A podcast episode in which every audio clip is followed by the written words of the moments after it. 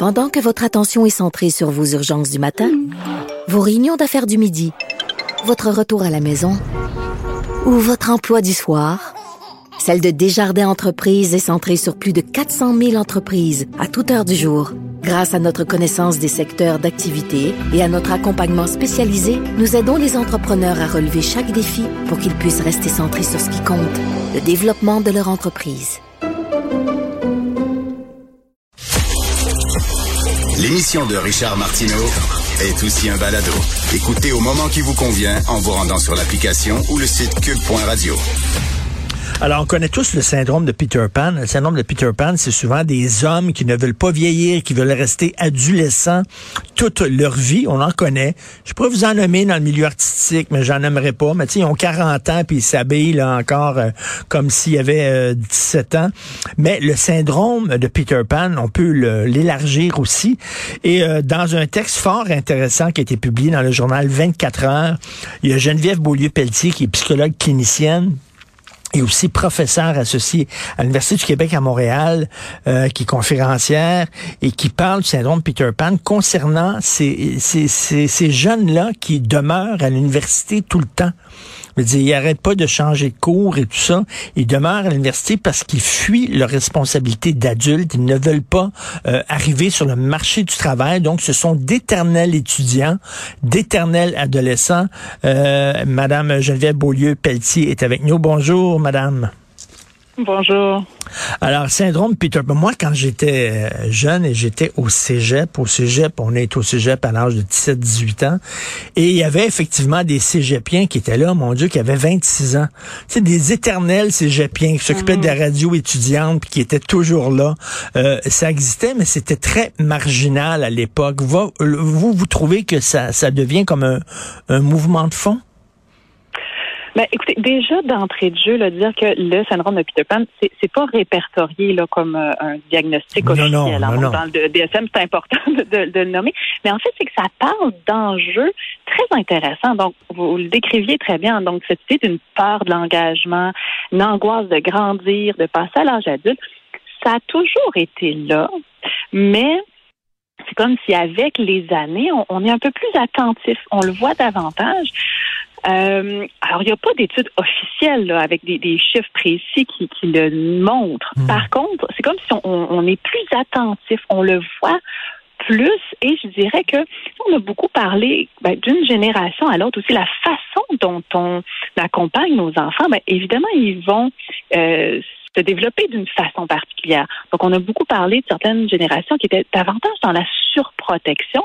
Ben, quand on est beaucoup dans la protection, on empêche davantage le jeune de se développer par lui-même, de se séparer peu à peu du parent, des parents, euh, pour développer son, son identité, son côté plus individuel. Alors, c'est des phases de développement qui sont essentielles. Donc, quand j'ai de la difficulté à devenir euh, moi, séparé du, euh, du de la maisonnée, hein, de, du giron familial, si on veut, mhm. ben, c'est beaucoup plus difficile après d'affronter la vie adulte. Et j'ai lu euh, récemment euh, une chronique d'une jeune chroniqueuse qui disait, parce que moi je ris souvent là, des, des, des, jeunes justement hypersensibles, j'appelle les petits lapins, mm. mais, mais elle écrivait, elle écrivait, ben, je suis désolée, c'est parce que mes parents m'ont pas donné les outils nécessaires pour confronter le monde avec la compétition, etc. Parce que le, le, le monde de, du travail peut être un, ça peut être une jungle, ça peut être difficile. Donc, elle dit, ben, c'est mes parents qui m'ont pas donné ça. Ce sont mes parents qui m'ont surprotégé. Euh, euh, euh qui blâmer là-dedans? Les jeunes qui voulaient pas partir, qui voulaient profiter de la maison familiale avec euh, la grande télévision, etc. Puis, ou alors les parents qui veulent pas jouer leur rôle de parents puis qui veulent garder leurs enfants encore collés contre eux. Mais le parent a une responsabilité fondamentale pour accompagner mhm. son jeune. Donc, c'est sûr qu'on en revient souvent à ça. C'est le modèle, c'est le parent qui doit accompagner son enfant pour offrir les, les, les ressources à l'enfant. Ça ne veut pas dire offrir les ressources financières, mais vraiment donner l'outiller pour faire face justement au monde. Donc, de, de, soutenir son autonomie. Et ça, ça commence dès le jeune âge.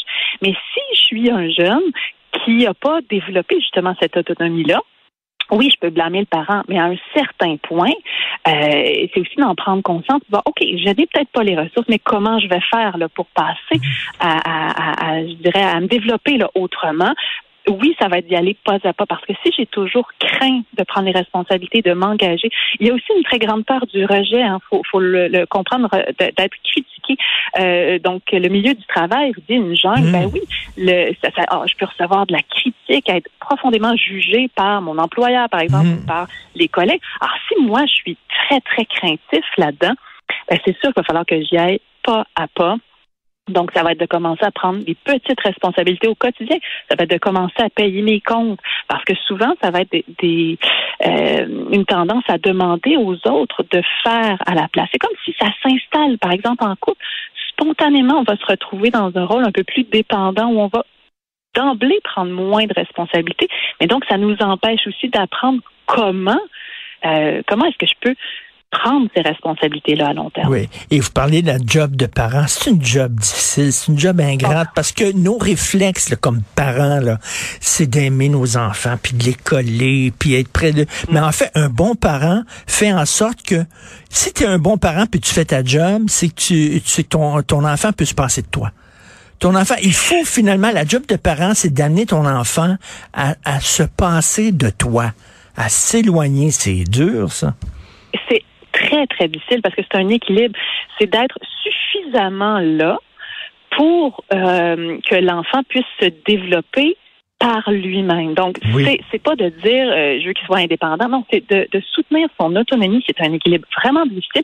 Mais oui, ultimement, c'est qu'il soit capable de fonctionner par lui-même.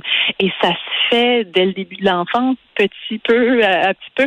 Donc, d'être, par exemple, capable de lui permettre de faire des choix. Juste faire un choix, ben, je suis en train de prendre de petites responsabilités. C'est pas énorme, mais c'est la base. Euh, de lui laisser faire des initiatives, de le laisser se tromper, faire des erreurs. Ça fait partie c'est ça qui va permettre à l'enfant de pouvoir ben, se faire une tête, hein, puis ben être capable de voir qu'il va en faire des erreurs. On en fait tous. Et de le critiquer et de dire non de temps en temps, parce que si on les élève dans du papier bulle, et là, après ça, on les, on les lance dans le marché du travail, on leur rend pas euh, service, parce que la première critique qu'ils vont recevoir et le premier non qu'ils vont se faire dire, ils vont, ils vont tomber en miettes. Oui, exactement. Le nom, en fait, c'est pas peut-être dans un côté sévère, c'est juste d'incarner une structure. On, pour accompagner l'enfant, c'est très important qu'il ait une structure et cette structure-là, elle est rassurante.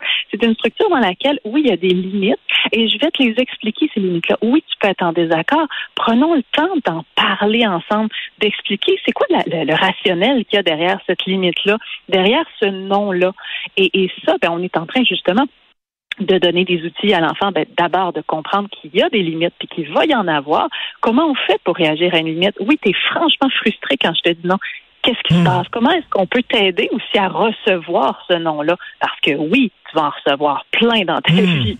Euh, et, oui, il faut être capable de, d'outiller l'enfant à en recevoir et de ne pas être détruit par ça non plus.